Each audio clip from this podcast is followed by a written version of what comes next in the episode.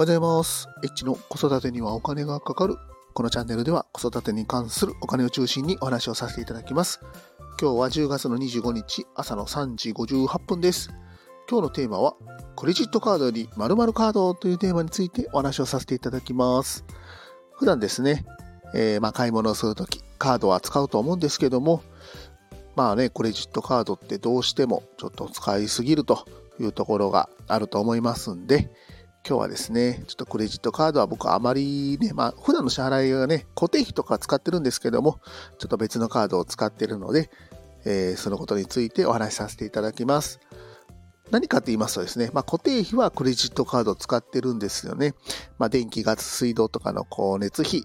まあ、保険料とか、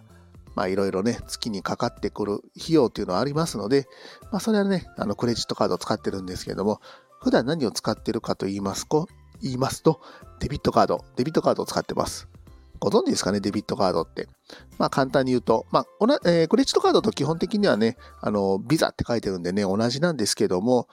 まあまあ、あの、口座直結のカードというのがデビットカードになります。まあ、氏名支払いとかですね、そういうのがなくて、カードを使うと、まあ、すぐにですね、えーと、自分の口座からお金が引き落とされるというようなカードになっております。で、このカードですね、えっ、ー、と、ポイント還元とかはね、あの普普段の、えー、クレジットカードよりも低く設定されてますので、まあね、ポイント還元とか狙う方はあまりお勧めはできないんですけども、クレジットカードの何が怖いかっていうと、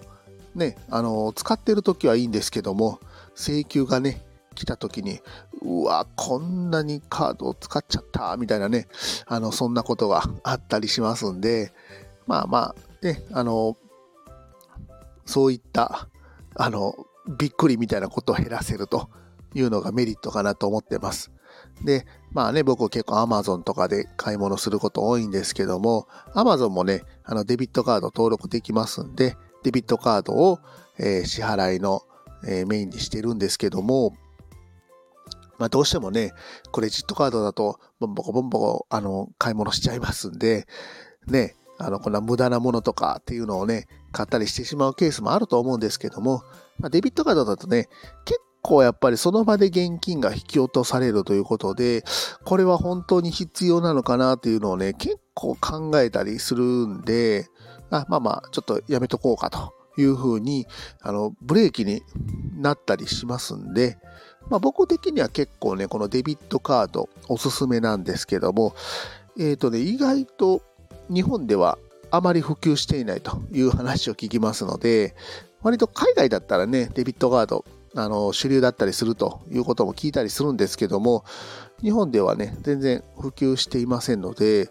まあ、もしね、あのデビットカード、まあ、使ってないよっていう方であれば、まあ、一度使ってみていただいたらどうかなと思います。あの、やっぱり残高がね、こう減ってくると、ちょっとやっぱり使うのこれやめとこうかなっていうね、気持ちになったりとかしますんで、まあ普段のね、こう、よく使う、こうメインの口座とかで、まあデビットカードってね、まあちょっと銀行によると思うんですけども、まあ作れたりすると思いますんで、まあまあ僕はね、デビットカードで買い物するのが一番合理的なのかなと思っております。またね、あのーまあと PayPay とかね、ああいったクレジットカードじゃなくて、え、ー、と、電子決済とか、まあそういうのもね、いいと思うんですけども、まあもしね、クレジットカードとかメインで使ってて、ちょっと使いすぎちゃうな、みたいなね、方がいらっしゃれば、まあデビットカードも、あの、一度使ってみてはいかがかなと思いまして、今日はクレジットカードより、まあ、デビットカードというテーマについてお話をさせていただきました。今日も最後まで聞いていただきましてありがとうございました。また、フォロー、いいね、コメント、レター、ぜひお待ちしております。H でした。さよなら。